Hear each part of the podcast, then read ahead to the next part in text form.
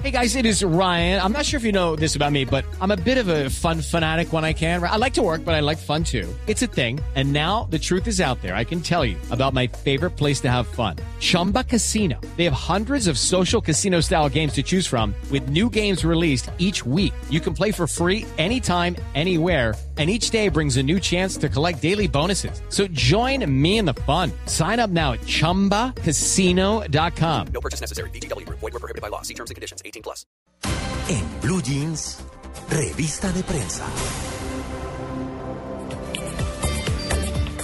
6 de la mañana, 42 minutos. Comenzamos con el periódico El Espectador, que en primera página, la fotografía principal y bajo el título de Entre Porro y Porro, no está hablando del Festival del Porro precisamente, sino que dice El Espectador que con marchas en varios países se celebra hoy el Día Internacional por la despenal- despenalización del consumo de marihuana. Medellín y Bogotá tomarán parte de la iniciativa desde las 11 de la mañana. Cristianos y conservadores se oponen. Eh, jóvenes de ONG y de localidades como Ciudad Bolívar y Fontibón promueven la movilización del día de hoy en Bogotá. Esa es la noticia de primera página del periódico El Espectador, que habla también de la dualidad con La Habana, con declaraciones hostiles entre el gobierno y las FARC. Terminó ayer el octavo ciclo de negociaciones de paz en La Habana. Aún no hay firma de acuerdo del tema agrario del que dicen ya existe un borrador. También en primera página se habla de que la soprano y actriz británica Sarah Brightman lanzó un álbum nuevo llamado Dream Chaser.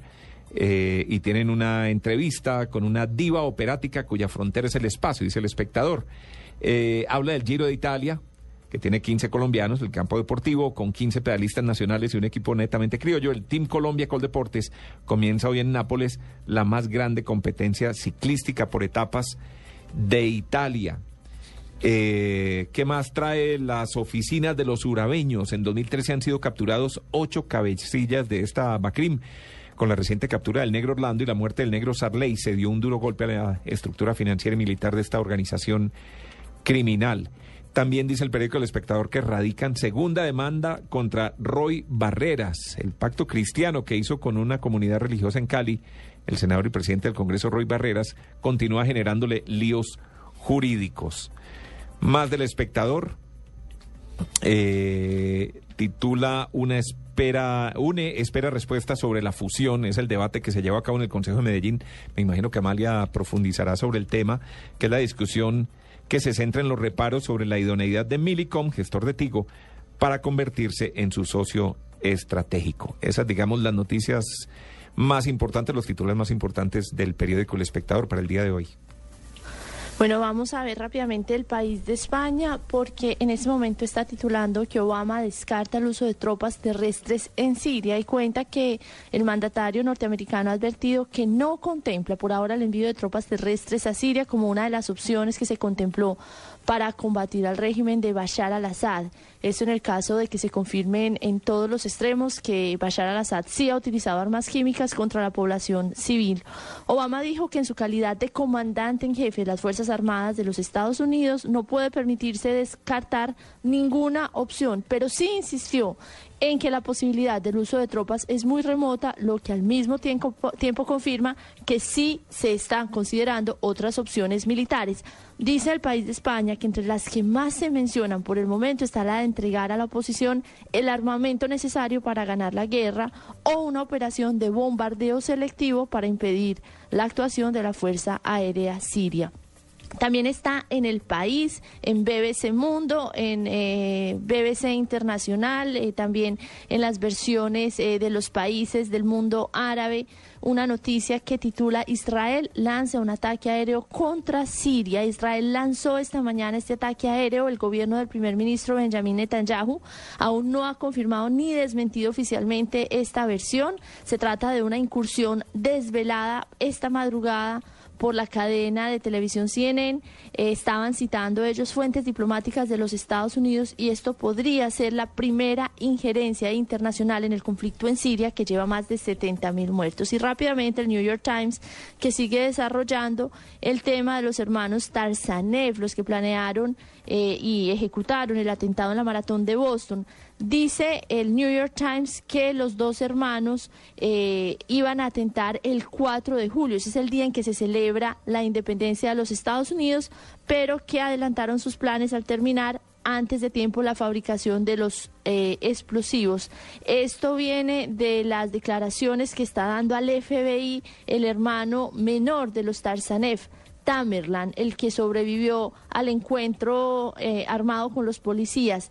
Y las informaciones que les decía salen en el New York Times también dicen que ellos valoraron llevar eh, a cabo otra serie de atentados, entre ellos atentados suicidas. Toda esa investigación que hoy publica el New York Times se enmarca dentro de los trabajos que está haciendo la inteligencia de los Estados Unidos de la mano del FBI para ver el rol de la esposa del hermano mayor, el primero que murió o digamos, el que murió eh, en los hechos eh, cuando se trató de realizar la captura de estos sospechosos y también se sigue estudiando la posibilidad de que en su viaje a Rusia los dos hermanos hayan establecido vínculos con otros grupos terroristas, aunque por el momento la versión está, digamos, eh, determinada por una posible proceso de extremización, de proceso de eh, radicalización, es la forma eh, correcta de decirlo de los hermanos, de una forma individual, esto después de ver varios videos en YouTube de otros líderes radicales, entre ellos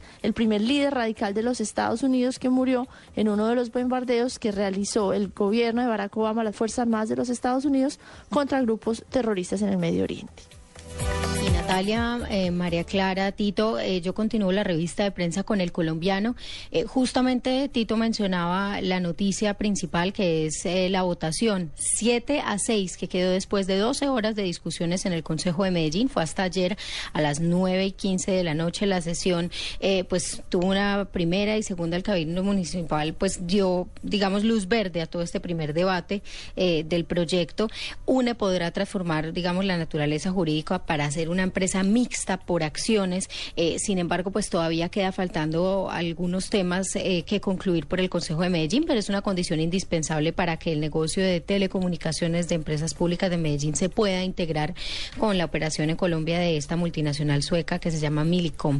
Y en otras noticias, en el colombiano, eh, el periódico dice que el presidente en su visita a Urabá, pues firmó el contrato para construir un alcantarillado del corregimiento, el reposo, con una inversión de más de 9.500 millones. El aporte va a ser también de 4.000 millones para empezar con una unidad deportiva y una inauguración de dos colegios por 1.850 millones de pesos.